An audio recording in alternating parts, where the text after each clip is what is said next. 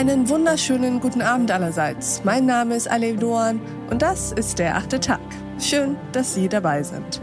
Ich denke, dass mir die wenigsten widersprechen, wenn ich sage, die Corona-Pandemie hat unsere Gesellschaft in mehrere Krisen gestürzt.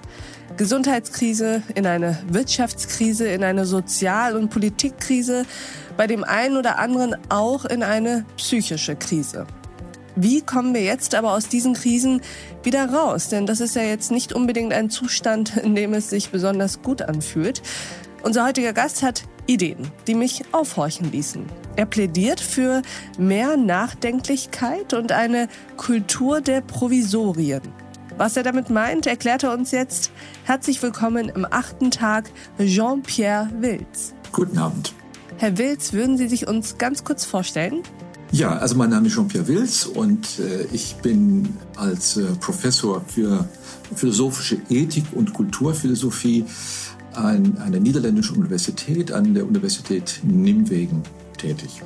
Und Sie sprechen von einem großen Riss, Herr Wilz, der sich durch die Gesellschaft zieht.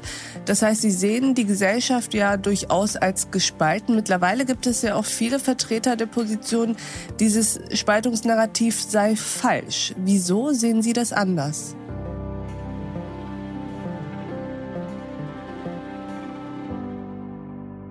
Ja, also man hört das immer wieder, äh, dass das äh, Spaltungsnarrativ äh, gewissermaßen eigentlich auch die Spaltung hervorrufe, mhm. die, die es beschreibt. Das bezweifle ich. Also ich glaube nicht, dass man durch Sprachvermeidung, also durch Vermeidung solcher Begriffe, also die Wirklichkeit zum Guten hinwenden kann, sondern ich glaube, dass man zunächst einmal eine also Diagnose wagen soll, äh, die nicht apokalyptischen Ausmaßes ist, aber die doch mit einem großen Realismus eben auf die Spannungen und auf die Risse in unsere Gesellschaft äh, eingeht. Und was sind jetzt für Sie ganz klare Anzeichen, dass die Gesellschaft eben gespalten ist? Das ist ja erstmal nicht mit einer Wertung verbunden, wie Sie schon sagen. Es geht ja erstmal um eine Bestandsanalyse. Und äh, was sind die Anzeichen zu sagen, doch, doch, hier geht schon ein Riss durch die Gesellschaft? Ja, also da gibt es natürlich äh, also mehrere Hinweise, glaube ich. Also es ist natürlich nicht so, wenn man von einem Riss oder von einer Spaltung spricht, dass man die gewissermaßen eigentlich also mit dem Millimetermaß genau nachzeichnen kann und also dass das quasi eine gerade Linie ist, sondern das sind natürlich also mehrere Risse und also mehrere Zerwürfnisse auch äh, in unserer Gesellschaft. Ich glaube aber das Allerwichtigste ist eigentlich zunächst einmal wenn man, wie ich das jetzt getan habe, eine Abhandlung geschrieben hat, eigentlich also anlässlich der Pandemiekrise, also es ist in dem Sinne jetzt kein Pandemiebuch im strikten Sinne des Wortes, aber die, ein Buch, das sich mit der Frage beschäftigt, was hat die Pandemie mit uns getan, beziehungsweise was, was hat sie eigentlich verdeutlicht oder was, was hat sie hm. womöglich mhm. radikalisiert? Also dass man sich zunächst mal eigentlich überlegt, ja, was ist jetzt eigentlich das Außergewöhnliche eigentlich an dieser Pandemie. Und äh, also da lautet meine These eigentlich zunächst einmal, also die Pandemie ist äh, vermutlich sozusagen eigentlich lediglich das Vorspiel sozusagen von viel größeren Krisen, äh, die auf äh, uns zukommen. Wir eigentlich also die Signatur eigentlich auch von, von künftigen Großereignissen krisenhafter Art.